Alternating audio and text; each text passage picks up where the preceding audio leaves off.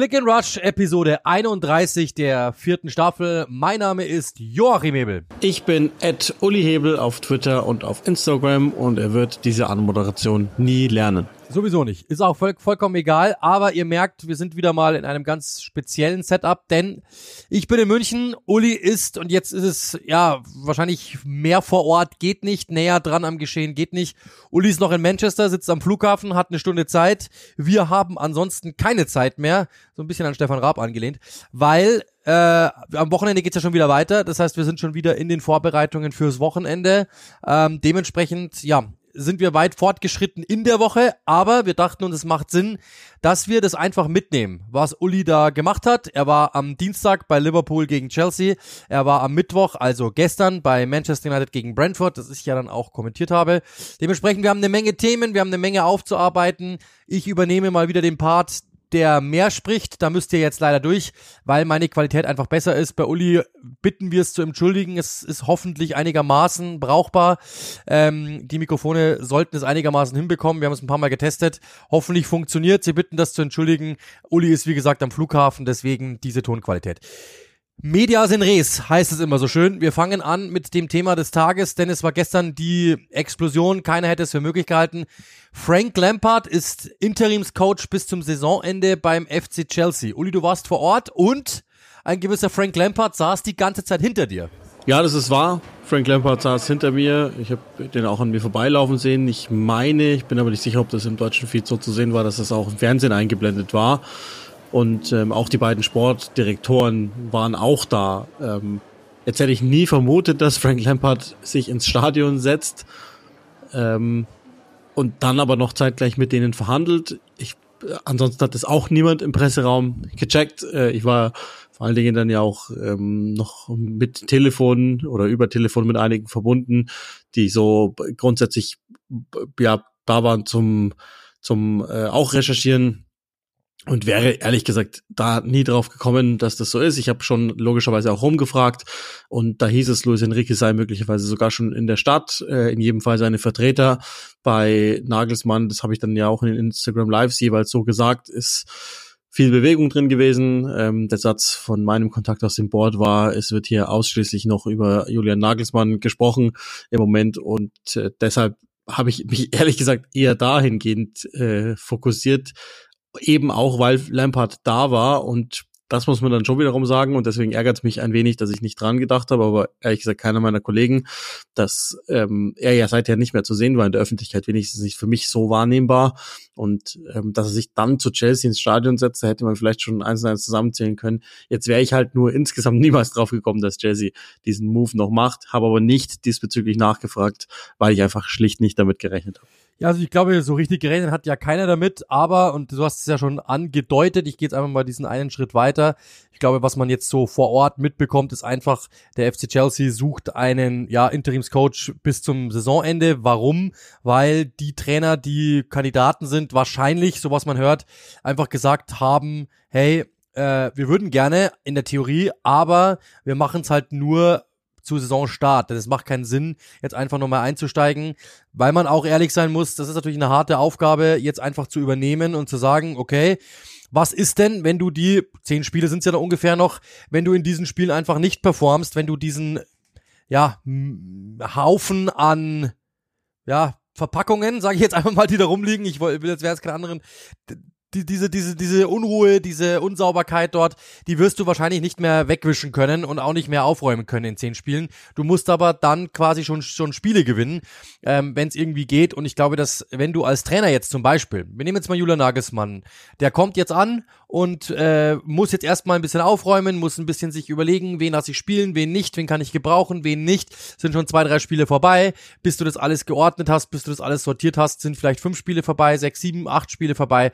Und dann hast du mit Sicherheit noch nicht so mega viele gewonnen, bist dann eigentlich schon verbrannt, bevor die neue Saison angeht und du dann eine richtige Vorbereitung hast, die also in der du dir ein Team aufbauen kannst, sowohl physisch als auch personell, als auch so von, von der Einstellung her, von der Taktik her, von der Strategie her, äh, dass wirklich deinem Team dann irgendwie einigermaßen nahe kommt. Deswegen bin ich mir ziemlich sicher, dass die Idee einfach gewesen sein wird, okay, wir kriegen keinen Trainer jetzt, keinen namhaften Trainer, macht vielleicht auch Sinn, weil wir würden den auch verbrennen. Ich glaube, die lernen da auch gerade so on the fly. Und deswegen sagen wir, okay, dann warten wir doch einfach mal ein bisschen ab, ähm, schauen, was auf dem Trainermarkt ist und nehmen dann jemanden, der uns nächste Saison hilft. Und derjenige kann sich dann schon ein bisschen vorbereiten drauf und hat vielleicht sogar noch was ja auch gut ist, noch ein bisschen Zeit, einfach sich zu überlegen, ähm, was mache ich, wie, was, wo, wie, weshalb, warum, ähm, was habe ich vor, was kann ich mir vorstellen, wie kann ich es mir vorstellen? Und ich glaube, dass das die Idee dahinter gewesen sein wird. Ja, genau, weil es ja so ist, dass, ich meine, das haben wir jetzt mehrfach hier rausgearbeitet, dass Julian Nagelsmann der Name ist, der diskutiert wird, aber Nagelsmann ist natürlich noch unter Vertrag bei Bayern München und äh, mit dieser Idee jetzt Lampard so zu nehmen oder generell einfach einen Interimstrainer bis Saisonende zu verpflichten, vorläufig zu verpflichten, bedeutet natürlich, dass man jetzt Ruhe hat, die nächsten Schritte acht bis zehn Wochen lang vorbereiten kann. Das heißt auch den Druck den man hatte, ablösen, eventuell zum Beispiel in Richtung Bayern zahlen zu müssen, jetzt nicht mehr unbedingt schnellstmöglich zu überweisen. Das heißt, man kann jetzt, hat eine ganz andere Verhandlungsposition. Oder aber ich meine, auch das haben wir jetzt mehrfach hier gesagt, in Instagram Lives habe ich es auch schon wieder gesagt, der Zerbi ist nicht mehr auf Chelseas Liste ganz oben, wäre aber natürlich auch so ein Kandidat, weiß nicht, ob der jetzt noch in, inmitten der Saison gegangen wäre. Ähm, und wenn, dann hätte man sicherlich hohe Ablösen bezahlen müssen. Und so, wie es jetzt gelaufen ist, ist ähm, ja, hat Chelsea sich einfach durch diese äh, Maßnahme jetzt etwas entspannt. Aber ich will noch auf ein anderes Thema hinaus ähm, und, und da sind wir dann ja schon mitten im, im Sportlichen.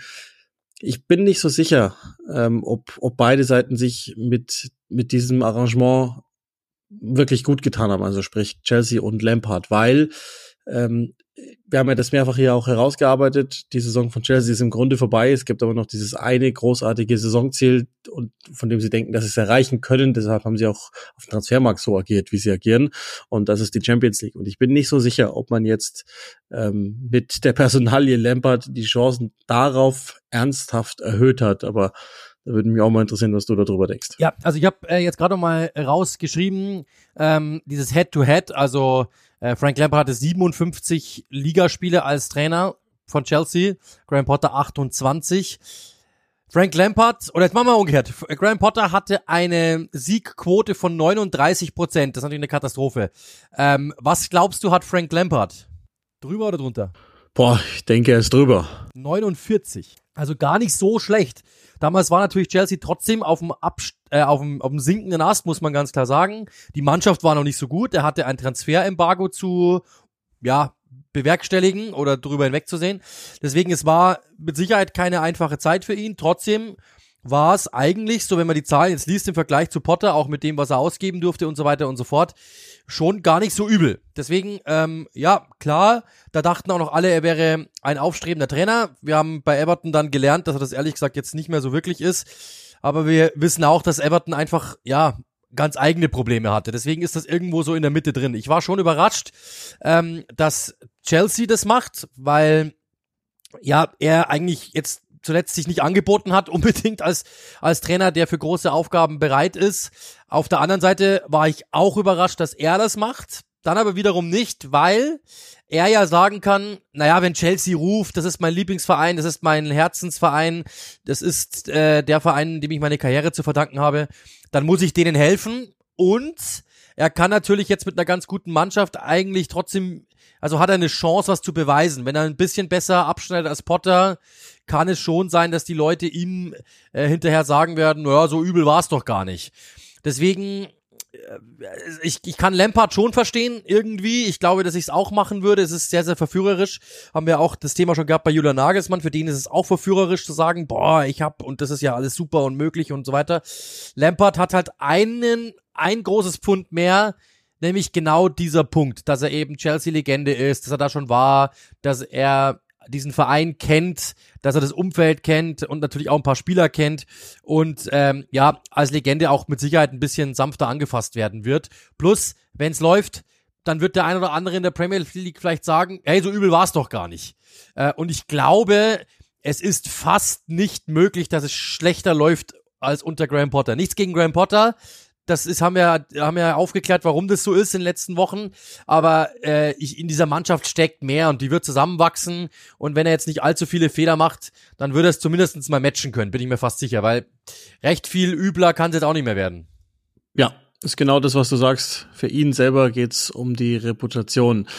Ich glaube ehrlich gesagt, dass nach dem, was mit Everton passiert ist, Frank Lampard gar nicht mehr großartig eine Chance gehabt hätte auf einen Premier League Job. Und jetzt hat er natürlich noch was haben wir, neun, zehn Spieltage Zeit, um ähm, seine Reputation zu retten und natürlich zwei, und das ist auch ganz witzig, weil ich glaube, das war die Stufe, äh, auf der es rausging gegen Bayern München, zwei Viertelfinals in der Champions League, um das in der Theorie möglich zu machen. Ähm, und wie du sagst, ja auch ein, ein romantischer Move. Ähm, jetzt kommen wir nur zu dem, zu dem Punkt an der ganzen Sache, warum ich das deutlich deutlicher und auch negativer sehe als du. Nämlich, dass ich ähm, in die sportlichen Qualitäten Frank Lampards jetzt nicht so viel Vertrauen gewonnen habe. Man muss ja ehrlicherweise sagen, am Anfang der Chelsea-Zeit war das ganz okay. Ähm, da hat er eigentlich eine gewisse Stabilität reingebracht, die ganze erste Saison, von der ich dann auch dachte, dass er genügend gezeigt hat, dass es in der zweiten weitergehen könnte und dann ist das Chaos ausgebrochen. Am Anfang hat er ein sehr stabiles äh, 4-2-3-1 gespielt. Äh, das ist ja auch das System, das ich heute fordere weil so wie der Kader zusammengestellt ist und das muss man ja auch nochmal fairerweise einräumen. Das ist ein Projekt beim FC Chelsea und der Kader ist im Moment stückchenweise zusammengestellt. Das heißt, es gibt noch ein paar Löcher. Das ist im Übrigen auch voll in Kauf genommen, äh, diese Umbaumaßnahmen. Das haben wir auch schon mal erklärt hier. Naja, da nicht weiter, aber ich denke auch im Moment wäre das 4-2-3-1 das Beste, einfach weil ich gerne da zwei Flügel hätte. Als Lampard das gespielt hat, lief das ganz okay. Und dann hat er umgebaut ähm, mit einem Hybrid-System und dann spätestens äh, aufs 4-3-3, das er ja dann auch bei Everton durchgezogen hat. Und da war es ja dann eigentlich ein 4-5-1 oder ein 4-6-0 meistens, äh, wenn man es mal ganz böse behauptet. Und ich will jetzt ihm da jetzt nicht zu nahe treten. Ich weiß auch nicht, ob es so war oder nicht, aber ich hatte das Gefühl, nach dem Chelsea-Job und vor dem Everton-Job ist nicht viel in Sachen Reflexion bei Frank Lampard passiert. Er war der gleiche Trainer, also sprich hat nichts dazugelernt, scheint nichts analysiert zu haben oder dergleichen, ähm, sondern war genau der gleiche Trainer, der er bei Chelsea war oder vielleicht sogar schlechter. Und das ist so der Punkt, ähm, wo ich große Sorge habe. Und deswegen, und das mache ich jetzt mal genauso wie es ist, ich, ich glaube, Chelsea hat die Chancen, in der Champions League weiterzukommen oder sie gar zu gewinnen, nicht erhöht durch den Move mit Frank Lampard. Äh, Im Gegenteil, ich glaube sogar, sie haben dadurch die Chancen fast verspielt. Ich glaube da nicht dran, dass das was geworden ist. Deswegen halte ich trotz und alledem von dem Move Frank Lampard zu Chelsea nicht viel. Ja, also Fan bin ich auch keiner, ehrlich gesagt, das ist ja klar. Also äh, ich bin jetzt auch kein Fan von Frank Lampard. Ich leite einfach jetzt mal her, was ich glaube, dass die äh, Punkte bei Chelsea waren, wieso sie es gemacht haben am Ende wir alle wissen, das haben wir jetzt alle schon gemerkt, egal ob es Spieler sind, egal ob es Trainer sind, egal, egal was, beim FC Chelsea geht's derzeit um den großen Aufschlag. Es geht um große Namen. Das, das ist Frank Lampard, das wissen sie. Dementsprechend werden sie gesagt haben, ist doch eine gute Variante. Dann merkt man auch, sie brauchen einen Interimscoach. Ich glaube, im Verein ist Bruno Salto jetzt der große Mann? Weiß ich nicht. Ich glaube eher nicht. Intern wird jetzt auch nicht viel da gewesen sein, des, dem sie es zutrauen, der dieses, dieses, äh, der dieses Format hat, das sie sehen wollen. Und deswegen werden sie einfach rangegangen sein und werden gesagt haben, pass auf, ähm, wen haben wir denn im Umkreis, den wir holen können? Frank Lampard ist jemand, der die Fans befriedet, der den großen Aufschlag hat, der den, weil er den großen Namen hat, weil er der Spieler war. Und dann versuchen wir doch das. Das heißt, sie haben selbst jetzt in dieser Übergangslösung immer noch den Marketing-Trick gesucht, glaube ich. Das ist meine, meine Überzeugung. Und das wird der Punkt gewesen sein, weshalb sie gesagt haben, kommen wir nehmen Lampard. Wenn Lampard, ich sage jetzt mal U19-Trainer gewesen wäre, dann wäre es noch einfacher gewesen und dann wäre es natürlich auch ein bisschen leiser gewesen und es wäre alles ein wenig harmonischer gewesen, organischer gewesen und man hätte einfach, naja gut, Lampard ist ja logische Konsequenz. So, weil er von außen kommt, wirkt es natürlich gleich ein bisschen anders, weil es natürlich eine fette Verpflichtung ist. Äh, aber ich glaube, dass einfach der Gedanke war, wir brauchen jetzt jemanden, der den Verein kennt, wir brauchen jemanden, der die Fans befriedet, wir brauchen jemanden, der aber einen Namen hat, der das verkaufen kann, der das Format hat. Wen kriegen wir? Äh, in der Premier League gibt's jetzt nicht unbedingt viele Trainer, die gerade frei sind, die das machen wollen. Äh, Luis Enrique, mit dem sie gerade verhandeln, will es nicht machen jetzt. Lagelsmann will es nicht machen, ist die gute Variante. Das heißt, so auf dem Papier gesehen, finde ich, ist es eine gute Überlegung. Äh, sportlich gesehen finde ich es ist keine gute Überlegung, weil das hast du gerade hergeleitet. Aber ich glaube, dass das die Gedanken gewesen sein werden, warum es nicht funktioniert. Ein Punkt, der mir noch wichtig ist, ein, ein, Punkt, der mir noch ganz wichtig ist, weil das haben ich habe gestern einen Tweet abgesetzt, den hat dann Sky auch retweetet, ähm, indem ich so geschrieben habe, was du ja auch gesagt hast, Tuchel entlassen, Potter geholt. Allein das hat ja Jamie Carragher, dein bester Freund ja mittlerweile, mit dem du ja jetzt schon Bilder machst, ähm, ihr Fame Buddies oder er mit dir, ihr Fame Buddies, ähm, der ja auch gesagt hat, allein das ist ein Fehler, Tuchel zu entlassen und dafür Potter zu holen. Das ist schon mal ein Fehler. Ähm, und dann holst du, dann ist das große Problem, das Problem, das ich habe. Du verhandelst mit zwei Trainern. Okay. Ist, finde ich, überhaupt kein Problem, dass du mit zwei Trainern verhandelst. Das machen mehrere Vereine. Du musst ja logischerweise dir ein, du musst dir ein Bild machen, was ist auf dem Markt. Du musst dir ein Bild machen, was haben denn die Trainer mit uns vor? Was haben die denn vor mit der Mannschaft? Was haben die vor? Was haben die für Ziele? Was stellen sich die finanziell vor? Wenn der eine schon mal 30 Millionen im Jahr fordert, dann sagst du wahrscheinlich gleich ab. Kann ich alles nachvollziehen. Nur was ich jetzt für ein Problem habe, ist, dass es halt einfach wieder viel zu laut ist. Du hast ja letztens mit äh, Liam Twomey gesprochen, jemandem, der vor Ort ist, also einem Chelsea Beatwriter, der für Athletic schreibt, der immer gesagt hat, das ist eine ganz gute Einschätzung, Chelsea war eigentlich immer eine Festung. Du weißt, du wusstest nicht, was hinter den Mauern dort los ist. Das hast du nie wirklich rausgefunden. Und jetzt findest du alles raus, weil immer irgendjemand quatscht, weil immer irgendwo, du weißt genau, wann Luis Enrique einfliegt. Du weißt genau, jetzt wird gerade mit Nagelsmann gesprochen. Die, die, die Verhandlungen gehen weiter. Du weißt genau, wann mit Luis Enrique gesprochen wird. Wer fliegt jetzt gerade ein? Was essen die? Was trinken die?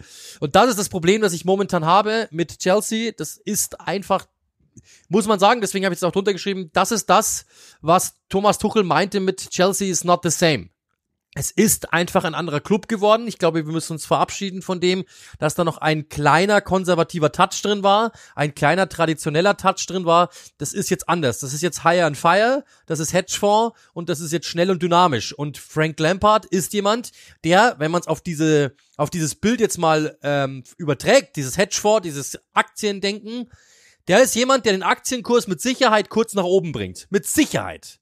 Ganz, ganz kurz. Und dann ist die Frage, recht viel schlechter als ein Durchschnittsinterimscoach, sagen wir mal Ashley Cole macht's oder Bruno Saltor würde bleiben. Recht viel schlechter würde es auch nicht machen und das ist die Überlegung. Ja, gemessen an dem, was man Frank Lampard mal attestiert hat, wird's mit Sicherheit jetzt nicht unbedingt grenzenlos gut sein. Brauchen wir auch nicht reden. Aber ich glaube, das ist die Überlegung dahinter. Einfach zu sagen, der Aktienkurs geht kurz hoch, die Fans sind befriedet und es läuft und wir haben einfach dann Ruhe und können jetzt in den nächsten zwei, drei Monaten jemanden suchen, der es ernst meint mit uns, der in die Zukunft geht. Ja, stimmt. Und unter dem Gesichtspunkt kann man es auch verstehen. Ähm, ich habe immer das Gefühl bei Frank Lampard, und das ist ja auch ein Mittengrund, warum ich nicht so glücklich bin mit ihm in seiner Art der Kommunikation. Der ist ja sehr ehrlich, wenn er gefragt wird, erklärt er sich auch, aber oft wirkt er so etwas grummelig und es war ja zum Schluss auch so, dass er sich mit einzelnen Spielern äh, total angelegt hat im Kader. Jetzt muss ich zur Frank Lampards Ehrenrettung aber auch sagen, dass bei Everton zumindest das Gefühl da war, dass alle an einem Strang ziehen. Also er hat immer die richtigen Dinge gesagt, hatte das Umfeld recht gut und schnell im Griff. Daran hat es also nicht gelegen, das muss man schon auch sagen. Und ich habe ähm, mich auch mit zwei, drei Leuten unterhalten, die ihn ganz gut kennen. Äh, Michael Ballack oder, oder auch Sebastian Kneißl, der mir zum Beispiel auch gesagt hat, dass der jemand ist, der wahnsinnig ähm, einfach ein Fußballbrain hat und total fokussiert ist auf das, was er macht. Und ähm, ganz viel drüber nachdenkt und, und dies und das. Und das wäre dann wiederum, das ist ja das, was ich gerne sehen würde von ihm. Und dann gibt es auch eine Möglichkeit vielleicht, dass das am Ende klappt. Es gibt schon natürlich logischerweise auch ähm, eine Chance, dass dem so ist. Ähm, ich sehe es noch nicht, ähm, aber unter den von dir genannten Gesichtspunkten kann man den, den Reiz verstehen. Ich bin mir nicht so sicher, ob das nicht ein zu großes Gamble mit der Romantik ist, aber ja, Ende, Ende ist ja offen dann. Also, ich glaube, da haben wir eine Menge rausgezogen. Ähm, vielleicht noch kurz ein Wort, weil du ja vor Ort warst beim Spiel. Wie, wie, was gab's da im Stadion? Ja, das ist gut. Ähm, dann kann ich auch noch mal ein paar Sachen zu Bruno sagen, ähm, von dem man ja hört. Also da habe ich auch noch mal nachgefragt und, und mir ist also gesagt worden, der möchte den Job nicht machen. Der ist ja damals, hat er dann bei Brighton seine Karriereende bekannt gegeben, ist dann direkt in den Stab gerutscht und gilt als ein Vertrauter von Graham Potter. Möglicherweise ist das der Grund, warum dem so ist. Oder er traut sich es einfach nicht so zu. Ich habe logischerweise auch den mal beobachtet. Ich bin so imaginäre fünf Reihen hinter dem gesessen. Das ist ja an der Stanford Bridge immer ganz gut, dass man da sehr nah dran ist und eigentlich äh, teilweise Dialoge im Trainerteam mitbekommt, wenn es mal kurz ruhig ist. Und ich habe auf Bruno geguckt und er scheinte sich nicht so wohl zu fühlen mit den vielen Kameras, die auf ihm gerichtet sind. Der stand im Grunde mit einer Pose da. Ich glaube, die hat er echt eingeübt. Und wenn es was gab, wo er sich wohlgefühlt hat, dann waren es eher so die kleineren Korrekturen ähm, bei der Mannschaft. Das sah das einigermaßen so aus, als würde sich äh, ja mit der Rolle abfinden können. Aber so richtig als Cheftrainer, das kann ich mir nicht vorstellen oder noch nicht vorstellen. Da will ich jetzt nicht sagen, aber zum jetzigen Zeitpunkt will er jedenfalls, so habe ich mir das sagen lassen, von vor Ort auch ähm, den Job wohl nicht haben. Und das ist auch schon direkt die Überleitung, äh, ein paar Beobachtungen bei Liverpool. Ähm, also auch da, Jürgen Klopp war so sogar dann noch näher zu uns und bei dem war auffällig, dass er recht ruhig war, das gesamte Spiel über, das ich so eigentlich gar nicht kenne. Im ersten Durchgang war Joe Gomez auf unserer Seite, also auf der rechten Seite, den er permanent, also wirklich, das, das war krass, permanent ähm, zu sich genommen hat. Ich habe auch nicht das Gefühl gehabt, dass das dem Selbstvertrauen zuträglich war, ehrlich gesagt. Und Klopp hat wahnsinnig viel Positionskorrekturen vorgenommen. Da hat er viel gecoacht, ähm, ruhig gecoacht, äh, aber bestimmt gecoacht und sehr, sehr viel gemacht und sich fast ausschließlich um diesen Mannschaftsteil gekümmert. Ähm, ich weiß nicht, ob man das gesehen hat äh, bei, bei in den Fernsehbildern. Teilweise ist es, glaube ich, aufgenommen worden auf Social Media Minimum mal, dass äh, Jordan Henderson mit Allison nach dem Spiel aneinander geraten ist. Die haben sich deutlich die Meinung gesagt, aber Jordan Henderson ist ehrlich gesagt mit jedem aneinander geraten in diesem Spiel. Also es war echt erstaunlich, wie der Gomez paar Mal zusammengefaltet hat. Ähm, ist aber auch schön, wie viel Aktivität der im Spiel zeigt. Also er will immer einen Ball, der will immer das Beste haben. Ich bin nicht immer so hundertprozentig sicher, ob das für alle jetzt das Richtige war äh, bei diesem Spiel. Also er hat einmal, glaube ich, jedem so richtig seine Meinung gesagt, aber ähm, das nochmal dazu. Und ähm, ich, also nicht falsch verstehen, ich will jetzt nicht zündeln oder so, bin weit weg davon, aber auch diesen Eindruck nochmal. Ähm, Salah und Robertson haben ja beide nicht gespielt, also es gab eh ein paar Überraschungen in der Mannschaftsaufstellung bei Liverpool. Aber das sind jetzt die, ähm, die, auf die ich hinaus will. Warum? Weil die zusammen eingewechselt worden sind und Jürgen Klopp zu Robertson hingeht, mit ihm kurz spricht, äh, dann sogar noch mal kurz bevor er eingewechselt wird, er nimmt ihn noch mal in den Arm, schlägt ihn so auf, auf den Rücken, um ihn anzutreiben und die ganze Zeit über bei Mosala kein Blickkontakt, kein Wort, keine Umarmung, gar nichts. Stattdessen sogar es gab ein, zwei, drei unglücklichere Situationen, wo sich Salah dann festläuft, äh, dreht sich Klopp ab und verdreht die Augen. Und ähm, ich weiß auch nicht, ob man das gesehen hat, deswegen da nochmal, das war erstaunlich. Und vielleicht ist sowieso dieses Spiel hat ganz gut gezeigt, wahrscheinlich, warum beide Mannschaften im Moment nicht so unbedingt den absoluten Flow haben. Das konnte man denke ich mal, ziemlich gut sehen. Ansonsten ähm, war natürlich, das ist aber immer bei solchen Spielen äh, ziemlich viel Prominenz da. Also Daniel Sturridge war für die, für die Sky Sports UK-Kollegen da, der auch äh, außerordentlich gute Feedbacks bekommen hat, was ich so gelesen habe für, für seinen Job. Ähm, Jamie Carragher, äh, hast ja schon gesagt, dann äh, Kenny Dalglish ist mir im Weg gelaufen, Bruce Buck habe ich äh, kurz getroffen, ähm, die beiden Sportdirektoren von Chelsea logischerweise, und Glenn Johnson saß hinter mir zum Beispiel äh, während des gesamten Spiels. Äh, Lars Lagerbeck war da, also äh, ganz schön, ganz schön was los. Promi-technisch bestimmt habe ich jetzt noch 100.000 vergessen, aber das sind so meine Eindrücke von vor Ort. Gut, auf jeden Fall noch kurz, ja, Luis Enrique, vielleicht das nochmal kurz eine Einschätzung. Nagelsmann wird verhandelt, Luis Enrique wird verhandelt. Ähm, ich bin gespannt. Ich, wir wissen ja, dass Luis Enrique gerne in die Premier League wechselt, schaut viel englischen Fußball momentan, sagt er, lernt fleißig Englisch. Ähm, Julian Nagelsmann sowieso. Ich habe noch eine Einschätzung geholt von jemandem vor Ort, also aus, aus München, einem Journalisten, der Julian Nagelsmann gut kennt und lange äh, schon begleitet hat.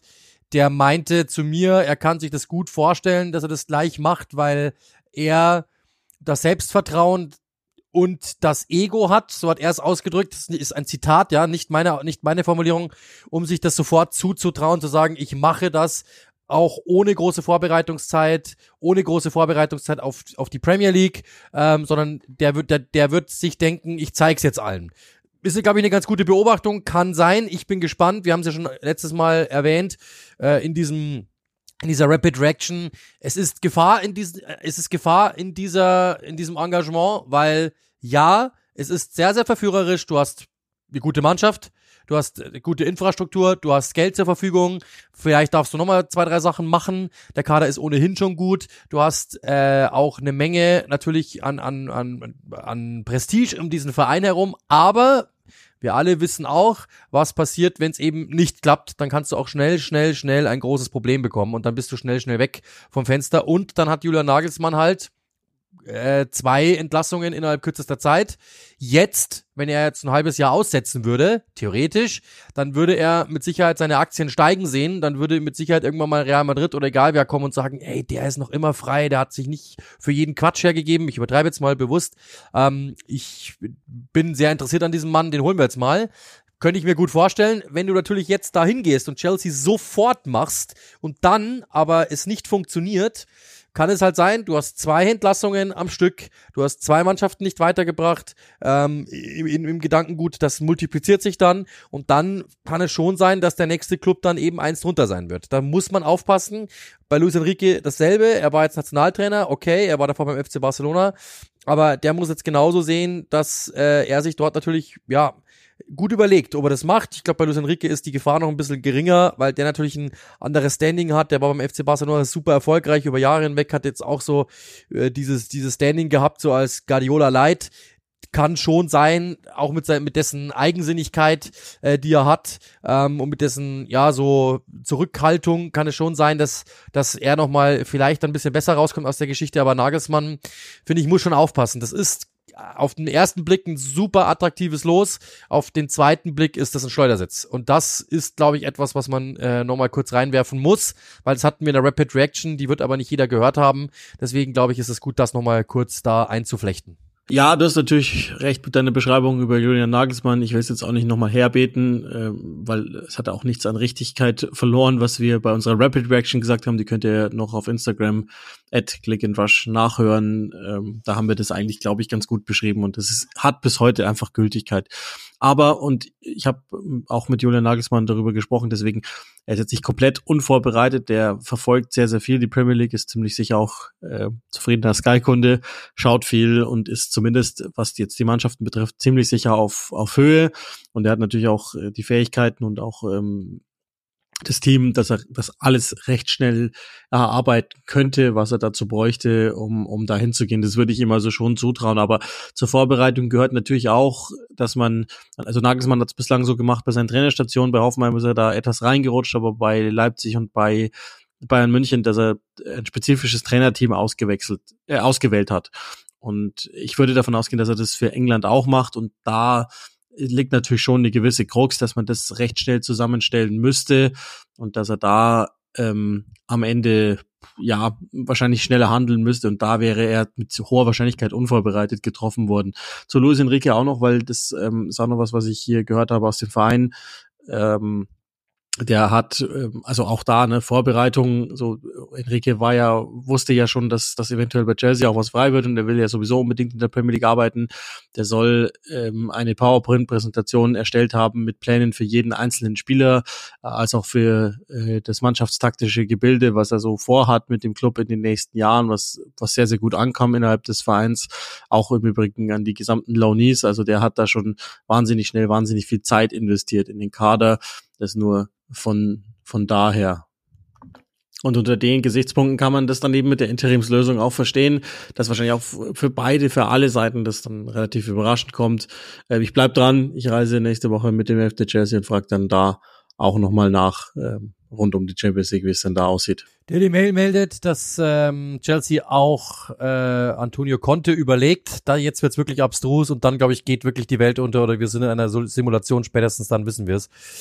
Und noch ein Satz, wenn der FC Chelsea ähm, so spielt wie in den letzten Wochen, dann wird's gegen Real Madrid sehr, sehr bitter und dann wird das mit Champions League nix. Plus, am Ende werden wir sehen, Julian Nagelsmann wird Trainer und Frank Lampard wird sein Co-Trainer. Das ist das, was ich sehen möchte. Wir sind von diesem Thema weg. Äh, Antonio Conte ist das Stichwort, können wir kurz drüber gehen. Ähm, er ist jetzt das erste Mal nicht dabei gewesen. Das haben wir ja, glaube ich, beim letzten Mal so nur so angeschnitten. Er ist jetzt nicht mehr dabei. Es war jetzt äh, das erste Mal sein Co-Trainer Christian Cellini an der Seitenlinie. Tottenham hat das Spiel ähm, nicht gewonnen, haben unentschieden gespielt, waren in Führung, waren in Überzahl, haben sich dann hinreißen lassen zu einer roten Karte durch Lukas Mura und danach haben sie noch den Ausgleich bekommen von Michael Keane am Ende 1-1 gegen Everton und im Ende Endeffekt, ähm, ja, was wir gelernt haben, ist, Christian Stellini will more of the same, also will eigentlich nicht viel ändern. Er meint, es war eigentlich alles soweit gut unter konnte, was ich jetzt nicht unbedingt sehen konnte. Nettes Wortspiel. Ich glaube, da hat er sich ein bisschen in der Formulierung, klar, er kann natürlich seinem besten Freund nicht irgendwie dort hinten reinspringen, aber das war schon ein bisschen komisch, um dann nämlich im, im fünften Satz zu sagen, ähm, wir müssen schon ein paar Sachen ändern. Also das war ein bisschen, bisschen wirr, aber ja, Tottenham war im Endeffekt dann dasselbe wie auch unter konnte. Spielerisch okay, aber nicht mehr. Ein bisschen Dynamik haben wir mehr gesehen, ein bisschen Direktheit mehr haben wir gesehen, viel Diagonalbälle in der Anfangsphase, die auch gut funktioniert haben. Ansonsten war das jetzt nicht unbedingt äh, sehr beeindruckend, was Tottenham gespielt hat. Das war Spiel Nummer eins danach. Wir haben noch ein großes Thema, das wir natürlich angreifen müssen oder vielleicht für Tottenham noch ganz kurz, was da so die Geschichte ist. Ich glaube, da werden ja auch ein paar Namen gehandelt. Wir wissen, dass äh, Julian Nagelsmann, glaube ich, da jetzt nicht unbedingt interessiert sein wird. Es gibt ein paar andere Namen, die gehandelt worden sind. Auch, auch da, glaube ich, ist die große Frage, ähm, wer es dann im Endeffekt machen wird. Aber einer, der jetzt frei ist, und dann sind wir jetzt nämlich wirklich bei der perfekten Überleitung, einer, der jetzt frei ist und der auch als großer Favorit gilt, ist natürlich ähm, der Trainer, der jetzt bei Leicester ja, hingeworfen hat, beziehungsweise man hat sich getrennt, nämlich Brandon Rogers. Die haben verloren gegen Crystal Palace. Danach hat man sich dazu ja entschlossen, beidseitig den Vertrag aufzulösen, ihm zu danken. Er hat dem Club gedankt und damit getrennte Wege zu gehen. Erstmal natürlich die Frage, ist das die richtige Entscheidung gewesen? Zweitens, ist er der richtige für Tottenham?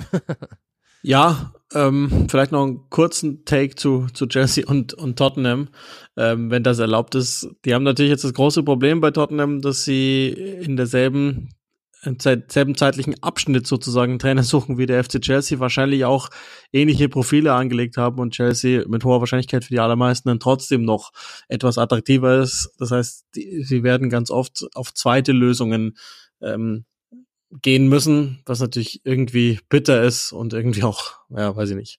Ähm, ich habe das Gefühl, das ist schon wieder so, weil die ganz oft zusammen einen Trainer suchen. Aber zu Brandon Rogers, du hast ja schon gesagt, letztlich hat man ja gesagt, beiderseitiges Einvernehmen, wenngleich das natürlich eine geschönte Variante ist, dass man äh, Brandon Rogers, einen verdienten Mann, da nicht so entlassen hat und Rogers selbst hat auch viel zu viel Klasse, um, um da zurückzutreten. Ähm, das heißt, mein erster Impuls war, mh, schön, jetzt entlaste den, weil ich meine, wir wissen alle, was da dahinter steckt. Das kam schon vom Board, dieser, dieser Impuls. Ähm, mein erster Gedanke war, ich will nicht sagen, dass Rogers nicht Schuld hat, hat sicherlich Teilschuld, hat immer ein Cheftrainer, hat sicherlich Teilschuld. Ich glaube aber, dass die nicht zu groß ist und deswegen war mein, mein erstes Empfinden so, ja, okay, gut, ähm, jetzt lasse den hier gehen bei Leicester. Ähm, das können wir dann noch vertiefen, wo, wo die anderen Punkte sind. Und ähm, zu Leicester äh, Leicester, sage ich schon, Tottenham und, und Rogers.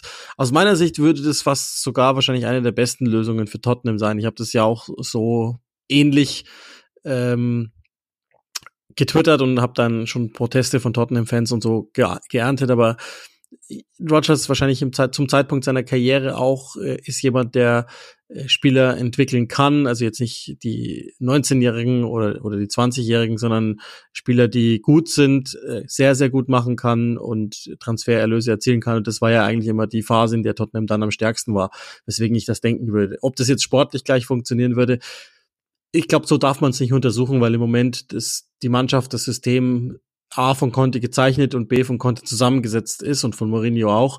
Das heißt, wenn man wieder in eine andere Richtung gehen will, dann muss man sowieso diesen einen Tod mal sterben und, und das abwarten. Deswegen kann man das jetzt, glaube ich, da nicht unbedingt sagen. Nee, das würde aber mit dem momentanen Kader nicht zusammenpassen. Ich glaube, da muss eh was passieren bei Tottenham. Deswegen würde der sicherlich grundsätzlich da aus meiner Sicht ganz gut hinpassen. Ja, okay. Ähm, bin gespannt, ob es dann so kommt. Ich glaube, Brandon Rodgers ist, wie du gerade gesagt hast, absolut richtig. Ähm, er ist jemand, der bei Leicester viel angestoßen hat, aber wir haben es ja schon mal gehabt. Sie haben es nicht geschafft, dort oben in die Big Six reinzukommen. Dann ist eine Menge irgendwie auseinandergebrochen. Spieler haben gemerkt, sie sind mehr wert als das, was der Verein erreicht hat, wollten weg, durften nicht weg. Ähm, dann ist so ein bisschen was eingebrochen, äh, von dem sie sich nie erholt haben. Andere Spieler sind dann gegangen, wie zum Beispiel ein Kaspar Schmeichel äh, oder ein Fofana, die sie nie wirklich ersetzen konnten. Und irgendwie hat man dann so das Gefühl gehabt, aus einer Mannschaft, die sie mal waren, sind dann einfach wieder die Einzelteile geworden. Und es ging einfach nicht mehr nach oben, sondern einfach nur nach unten. Und so richtig, glaube ich, will da jetzt keiner mehr sein. Und das wird jetzt der Anfang vom Ende sein es wird ein Madison gehen wollen, ein Thielemanns wird weg sein, hundertprozentig. Und dann geht es so seinen Weg und Leicester wird von vorne aufbauen müssen. Sie hatten eine gute Zeit, muss man sagen, aber das ist oftmals so, wenn ein ganz große Wurf nicht gelingt und wenn du es nicht schaffst, dann ist es einfach Zeit, etwas zu verändern. Brandon Rogers ich hätte schon vermutet, dass er eher hinschmeißt. Ich glaube einfach, wie du es gesagt hast, sein Stil, seine Klasse verbietet ihm das, um es einfach früher zu machen. Der wäre eigentlich, glaube ich, ganz gern nach 15 Spielen, keine Ahnung, schon gegangen, weil der Anfang war wirklich eine Katastrophe, das muss man wirklich sagen. Und ähm, da sah es ja noch weit schlechter aus. Sie haben es dann eh wieder hinbekommen, aber jetzt das Ganze dann nochmal hinzubekommen, nachdem er es ja eigentlich schon mal über den Berg geschafft hat, das, glaube ich, war ihm dann auch zu viel, das war dem Verein dann zu viel und dann hat man gesagt, okay, äh, du willst eh was anderes machen, wir wollen was anderes machen, dann, dann, dann beenden wir das und fangen von vorne an, Neuaufbau. Äh, die müssen jetzt einfach halt nur aufpassen, dass sie jetzt keinen äh, keinen so aller Southampton-Move machen und dann plötzlich doch nochmal ganz unten drin stecken und absteigen. Das ist halt wirklich schon die Gefahr, weil du bist da jetzt, du bist 19. Ähm, und jetzt muss wirklich der nächste Move muss sitzen. Du kannst jetzt nicht einfach sagen, ja, okay, wir machen jetzt irgendwas, sondern jetzt muss der nächste Move sitzen. Ansonsten hast du ein großes Problem und bist Zweitligist, weil, das haben wir auch gelernt, Leicester ist jetzt kein Team mit dem, mit dem ganz, ganz großen Sog. Die haben finanzielle Probleme, weil einfach logischerweise bei dem Besitzer jetzt nicht mehr alles so floriert ist zuletzt. Äh, dann hast du natürlich das Problem, das ist jetzt auch nicht die allerreichste Region oder sowas in die Richtung und auch das, das also mit dem großen, mit dem großen Einzugsgebiet oder so.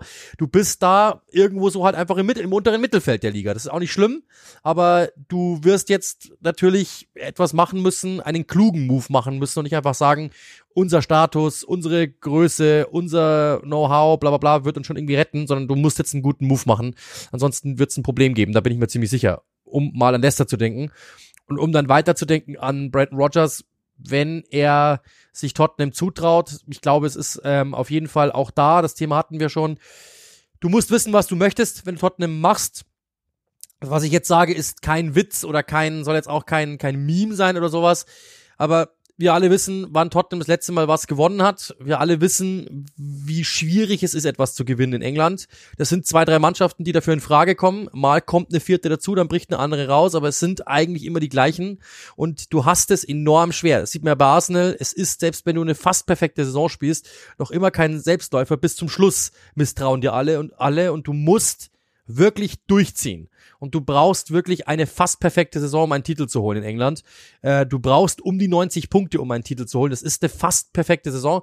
Das ist sehr, sehr schwierig. Das heißt, wenn du bei Tottenham Trainer wirst, geht's in der Regel, statistisch gesehen, um Rang 4, 5, 6, 7. So, da kannst du irgendwo drin sein. Und weiß, wenn du das schaffst, irgendwie Dritter zu werden, ist es eine große Herausforderung, ist es, ist es ein großes, äh, ist es natürlich eine große Errungenschaft. Die Frage ist, bringt dir das jetzt irgendwie, bringt dich das weiter im Sinne von, danach kommt Manchester City und will dich, danach kommt Liverpool und will dich, danach kommt Arsenal und will dich, eher nicht. Danach kommt Real Madrid und will dich. Ich glaube, das weiß er, dass er wahrscheinlich einfach sagt, okay, ähm, ich will Tottenham da irgendwie helfen. Vielleicht will er sich auch für das nächste Mal Chelsea, wenn die dann irgendwie frei sind, in, in Position bringen. Theoretisch kann auch sein. Das, glaube ich, wird so seine, sein Gedankentum sein, seine Überlegung sein müssen will ich das machen oder will ich es nicht machen? Weil natürlich, wie gesagt, du es ist kein Sure Shot, den Titel zu holen. Ja, kann sein, dass du den EFL Cup holst, hat er bewiesen, dass er, dass er Pokale holen kann, auch mit Leicester. Kann sein, dass du den FA Cup gewinnst, klar, gibt's alles. Kann sein, dass du vielleicht auch irgendwie in der Europa League mal irgendwie einen Run hast, gibt's alles, haben wir alles erlebt von ihm. Das ist das, was er kann, Spieler besser machen, ein Team zusammenführen, einen Club zusammenführen, das ist alles das, was er kann. Und das muss jetzt die Aufgabe sein. Frage ist einfach, ob er halt sagt, Tottenham klingt erstmal sympathisch, klingt erstmal cool, klingt erstmal groß, ist ein guter Verein, ist ein Verein mit großer Strahlkraft, äh, aber täuscht das nicht, ist es nicht einfach nur der Tabellenfünfte. das ist halt die Frage, das ist sehr, sehr hart formuliert, ich weiß das. Es ist ein großer Club, das ist ein Big Six Club. Und wir müssen uns ganz ehrlich sein, vor, äh, vor einem Jahr haben wir über Arsenal genauso gesprochen. Die haben den Sprung machen können. Vor einem Jahr haben wir über Manchester United genauso gesprochen. Die haben den Sprung gemacht. Das ist jetzt die Aufgabe, die er hat. Tottenham da, da wieder reinzuführen. T Chelsea steht weit schlechter als Tottenham, obwohl, ähm, ja, das ist, ist gefühlt dieselbe Eskalationsstufe ist bisschen, bisschen drüber vielleicht, ja, klar. Aber wir wissen, das ist nicht einfach, Tottenham da wieder reinzuführen. Ich kann mir aber schon vorstellen, dass er einfach sagt, das ist so ein viereinhalb Sterne Club von fünf, vier Sterne Club von fünf, wie auch immer. Das muss ich machen und mich dann vielleicht für den nächsten einfach nach oben hangeln, weil um, umgekehrt gedacht, kriege ich jetzt ein Angebot von Real Madrid? Kriege ich jetzt ein Angebot von Barcelona? Kriege ich ein Angebot von Arsenal, City, United? Nein, eher nicht. Dann glaube ich, nehme ich einfach den nächsten Schritt und beweise mich da. Das, glaube ich, ist die Überlegung und ich finde, er wäre der perfekte Fit. Ja, das Gemeine bei Brandon Rogers ist ja, dass er jetzt so aus dem Job geht und, und das jetzt eine Zeit lang negativ Schlagzeilen produziert hat, dass viele wahrscheinlich sagen, jetzt hat er es wieder nicht geschafft, so ähnlich wie damals bei Liverpool. Was einfach nicht der Wahrheit entspricht, weil man muss sich jetzt mal diese Amtszeit bei Leicester anschauen, wie erfolgreich die am Ende war. Äh, FA Cup gewonnen, ja, ähm, Community Shield gewonnen, Halbfinale im, in der UEFA Conference League. Er hat sie zweimal nach Europa geführt. Ja, das hätte sogar auch eigentlich zweimal Champions League sein können, vielleicht sogar bis müssen. Ähm, und ja, auch das, wenn Tottenham, ja, das ist, jetzt, das ist ja nur ein Gerücht, deswegen will ich da jetzt auch gar nicht so lang ähm, darauf eingehen. Ich könnte es mir auch sehr gut vorstellen, aber da ist ja einer von, weiß ich nicht, fünf bis 15 Namen, die wir besprechen könnten ich finde bei Leicester, also nur um das auch nochmal zu erklären, warum es nicht so gut gelaufen ist oder vielleicht Ansätze zu haben. Es gibt ja schon ein paar Dinge, die man erkennen kann. Also erstens das Interview nach dem Nottingham-Spiel, das war so ein Äquivalent zu Glasner Frankfurt, wo er, glaube ich, schon relativ deutlich gemacht hat, ähm, ja, was er von, von den Dingen hält und Spieler auch qua Qualität kritisiert hat. So will ich das jetzt mal interpretieren. Und äh, Rogers ist ein sehr geplanter Kommunikator und ich glaube, diese Art kann sich durchaus auch abnutzen, weil die Spieler natürlich die, die Ansprachen kennen. So ist es durchaus auch zu vernehmen, dass der eine oder andere so ein bisschen müde war ähm, und dann allerspätestens nach der Kritik dann auch sagt, naja gut, also sorry, aber so nicht. Das ist ein Punkt und dann, das sind ja Dinge, die kann man immer wieder finden. Ähm, ich habe es ja schon angedeutet, äh, Europa League oder daneben beinahe die Champions League, dass sie hinten raus in der Saison zusammengekracht sind, ganz oft, oder aber auch hinten raus in Spielen oft zusammengekracht sind, wo sie noch Gegentore, wahnwitzige Gegentore teilweise kassiert haben, die sie generell auch in der Abwehr kassiert haben. Und das ist aber der Punkt eben Schuld. Es ist natürlich wahnsinnig viel Qualitätsverlust ohne Ausgleich passiert. Ähm, und nichtsdestotrotz, also das sind so die, das ist so die Gemengelage, die, die da war bei Leicester, die dann letztlich zur Entscheidung geführt hat, so wie sie jetzt im Moment dasteht. Das ist halt erstaunlich und, und das muss man schon sagen, wir haben ja dann relativ schnell bei Graham Potter auch nachgefragt. Es scheint so zu sein und das ist sehr verwunderlich für mich, ähm, dass sie da fast planlos reingeschnittert sind im Board bei, bei Leicester. Also sprich, Brandon Rogers einfach mal entlassen haben und jetzt stehen sie halt so da, wie sie dastehen im Moment. Absolut, ja, kann man genauso sagen. Also ich finde es genauso, ähm, aber das glaube ich ist einfach, da sind ein paar Sachen aufeinander geprallt, die einfach irgendwann nicht mehr zusammenpassten, nicht mehr zusammengehören mittlerweile auch, muss man sagen. Ähm, schade ist es für Leicester, weil, wie du es eben gesagt hast, die waren the next big thing, äh, haben es nicht geschafft. West Ham war ja noch mit oben dran, aber äh, so viele Vereine gibt's nicht äh, in den letzten Jahren, die da wirklich oben mit dabei waren und deswegen ist es schon schade, aber das ist dann eben nun mal so, gut, also die, die, also du bist einfach halt nur so groß, wie du bist. Das ist nun mal so. Du kannst dich langsam nach oben hangeln, aber wenn du diesen es gibt zwar eigentlich nur zwei Möglichkeiten. Entweder du wirst zum Ausbildungsverein, du verkaufst die Thielemanns dieser Welt, du verkaufst die Fofanas dieser Welt, du verkaufst Madison, bla bla bla und hangelst dich dann langsam aber sicher nach oben. Mit den Transfersummen kaufst du neue Spieler und versuchst einfach so ich sage jetzt mal, den Dortmund-Weg zu gehen oder den Weg, den Werder Bremen mal ging, zu gehen. Das ist eine Möglichkeit. Oder du sagst halt, nein, wir wollen die behalten. Wir wollen da oben bleiben. Und dann merkst du halt, dass du die Kraft nicht hast, dort weitere Spieler zu verpflichten, weil die Einnahmen nicht kommen. Du kannst einfach da nicht mehr mithalten und irgendwann geht's dann nach unten, weil die Spieler auch sagen, hey, ich wollte weg, ich wollte, ich hatte ein Angebot von Liverpool, ich hatte ein Angebot von Arsenal, ihr lasst mich nicht gehen, jetzt sitze ich hier in Leicester fest. Ähm, dasselbe gilt natürlich für Brandon Rogers, der hat dann diese, diesen ganzen Spaß da äh, natürlich mitgemacht äh, hat keinen Torwartersatz bekommen, da war er schon sauer, hat in der Innenverteidigung mit mit fast noch so halb ähm, irgendwie was was was was äh, richten können, was auch so mal besser, mal weniger gut funktioniert. Das ist halt das große Problem, dass du hast. Du bist einfach nur so, du musst es einfach Schritt für Schritt machen und du wirst da oben nicht reinspringen können. Das geht nicht. Das ist sehr, sehr schwierig in der Premier League. Haben wir gelernt. Und dass dann halt irgendwann mal, wenn es nicht funktioniert, die Leute irgendwie sauer sind, kann ich nachvollziehen. Ähm, aber dann musst du halt einfach diesen Schritt wählen, den sie jetzt gewählt haben, nämlich zu sagen, okay, wir beenden das Ganze jetzt einfach sachlich und wir machen das so, wie es jetzt, jetzt einfach war ähm, und trennen uns im Guten und dann schauen wir weiter, was passiert. Die Frage ist, wie du es eben gesagt hast, wer wird kommen? Ich sehe was ganz Wildes auf uns zukommen. Das wird so eine Sam Allardyce-Geschichte, bin ich mir ziemlich sicher. Also irgendwie habe ich es im Blut, das wird nochmal passieren. Die haben jetzt keine andere Lösung, dann müssen sie einfach irgendeinen schnellen, äh, einen schnellen Impuls nehmen und dann ähm, ja, wird es so sein, bin ich mir fast sicher. Das wird irgend sowas in die Richtung. Ja, in jedem Fall. Wir haben es ja im, im Fragen-Podcast diskutiert. Ich habe Sorge um Leicester. Also zum jetzigen Zeitpunkt würde ich fast einloggen, dass neben Southampton, wahrscheinlich auch Bournemouth, Leicester noch runtergeht. Kann jetzt sein, dass die noch was Besonderes machen, aber ich habe große Ängste um Leicester City. Genau. Okay, wir sind eigentlich schon ziemlich am Ende wir haben die Themen eigentlich alle durch. Ähm, nur noch natürlich kurz äh, in eigener Sache, also ähm, was wie welche Spiele wir am Wochenende haben. Ich bin im Einsatz am Samstag bei um 18:30 bei Southampton gegen Manchester City. Bin schon leicht an den Vorbereitungen, aber noch nicht großartig. Äh, und Uli, was ist dein Spiel am Wochenende? Ja, ich gehe mit dem FC Chelsea und begrüße Super Frankie zurück. Ja, siehst du. Ja, und wenn ich das dann noch abschließen darf, äh, dann übernehme ich einfach mal die Abmoderation. Äh, dann erzähle ich euch noch ein bisschen was aus, aus Manchester, um auch da noch äh, den einen oder anderen Einblick geben zu können. Also ähm, Old Trafford ist es ja etwas weitwinkliger, sage ich mal.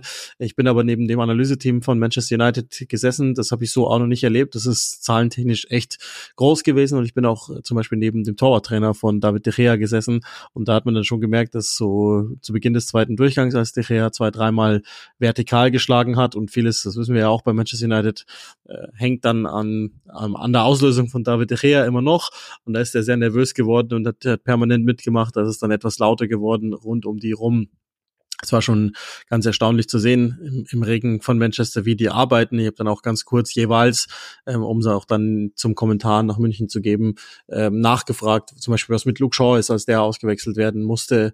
Ähm, habe auch so ein bisschen mit reingelunzt, was genau die untersuchen. Und das ist auch ganz erstaunlich, weil da gibt's ja dann tatsächlich wohl, also das haben sie mir so jetzt nicht bestätigt, aber da gibt's dann wohl Analyseteams für die verschiedenen Mannschaftsteile, die die unterschiedliches sehen und ähm, man, da arbeitet man sehr, sehr gut zusammen. Das war auf jeden Fall ähm, gut sichtbar in, in Manchester. Ansonsten war das viel kleinräubiger, ist ja nicht in Deutschland zu sehen gewesen, äh, nur in Deutschland, so ist es, und nicht in England ähm, gesehen zu sehen gewesen. Das heißt, die, die Fernseharbeiten, ähm, das Promi-Aufgebot und so hielt sich da zurück. Da gab es jetzt auch nicht ganz so viel zu erfragen. Tatsächlich ähm, aber ja, genau, das, das von Manchester, was noch ganz interessant ist, dass, dass wir uns da angeguckt haben. Und ansonsten, ähm, glaube ich, war es das für diese Woche. Ihr solltet das Premier League Wochenende genießen. Match of the Week. Arsenal gegen Liverpool sei euch noch nahegelegt. Und dann wünschen wir euch sehr, sehr viel Spaß mit dem Rest der Premier League Woche eine kleine Entschuldigung hinterher, dass der Podcast etwas später kommt. Das war aber ja auch so kompliziert von vornherein und wahrscheinlich ist es durchaus auch sinnvoll, auch im Sinne einfach des Erkenntnisgewinns, dass wir da warten und wahrscheinlich oder hoffentlich sind dann die kleinen Reiseeinschübe mit den Eindrücken, die ihr ja auch nochmal nachschauen könnt, im Übrigen auf unseren sozialen Netzwerken at Click and Rush. Da gibt's dann entweder die Beiträge mit ein paar schöneren Fotos von meiner Begleitung, der es einfach viel besser kann als ich. So ehrlich muss man sein ähm, und oder ein Reel, äh, die Stories, die, die wir teilweise jetzt auch gehighlightet haben, angepinnt haben. Das heißt, auch die könnt ihr euch nochmal angucken. Und da sind ja auch schon äh, das, die ein oder anderen Impressionen mit dabei. In diesem Sinne ähm, wünschen wir euch eine schöne Woche. Der Zeitraum, das ist ja auch immer ein schöner Vorteil, von der einen Click-and-Rush-Folge zur anderen ist dann sehr, sehr gering. Das heißt, es geht gleich weiter. Dann, wenn wahrscheinlich von einige von euch diese Folge noch nicht mal gehört haben. Geht hin in Frieden, habt ein schönes Wochenende, habt schöne Osterfeiertage und bis dann.